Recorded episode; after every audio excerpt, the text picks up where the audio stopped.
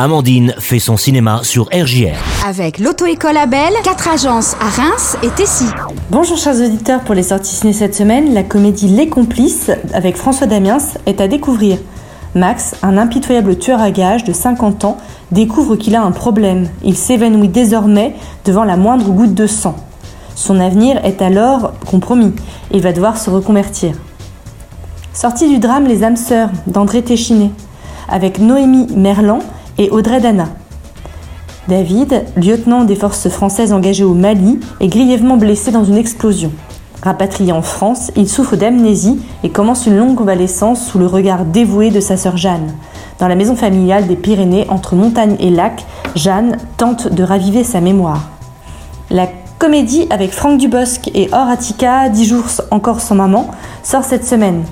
Après son licenciement, Antoine, ancien DRH d'une grande enseigne de bricolage, a choisi de rester à la maison pour s'occuper de ses quatre enfants. Un nouveau travail qu'il effectue la plupart du temps seul car sa femme Isabelle est très occupée euh, par sa nouvelle activité d'avocate. Pour mon film coup de cœur, j'ai choisi Chili 1976 de Manuela Martelli. A continuación se dirige al país Su Excelencia el Presidente de la República,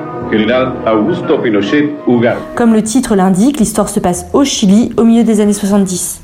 Trois ans après le coup d'État de Pinochet, Carmen part superviser la rénovation de la maison familiale en bord de mer. Son mari, ses enfants ainsi que ses petits-enfants vont et viennent pendant les vacances d'hiver.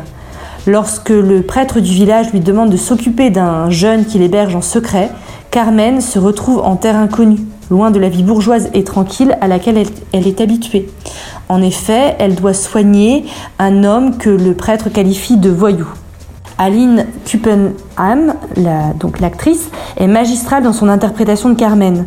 Cette femme est, est filmée au plus près et elle prend tous les risques pour aider cet inconnu alors qu'elle a un rang à tenir, femme de médecin, avec un mari qui ne fait aucune vague et respecte scrupuleusement ce qu'impose le gouvernement du dictateur.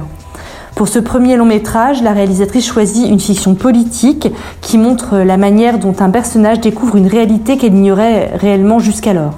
Sont mêlés un intéressant portrait de femme et un thriller puisque la tension est permanente et la manière de filmer y est souvent pour beaucoup.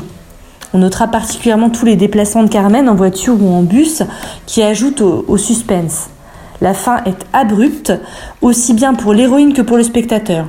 Le film est tout en finesse et souvent certains éléments ne sont que suggérés au spectateur de savoir s'il s'agit de faits insidieux pour le personnage ou si cette dernière va s'en sortir. L'ambiance 70s est bien rendue et la dictature est vraiment un poison qui se distille dans tous les ports de la société. No se vaya.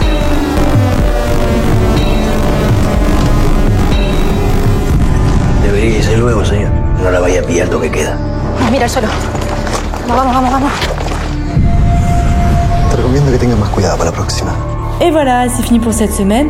Alors sortez, allez au ciné et n'oubliez pas, c'est toujours sympa de faire son cinéma. Au revoir.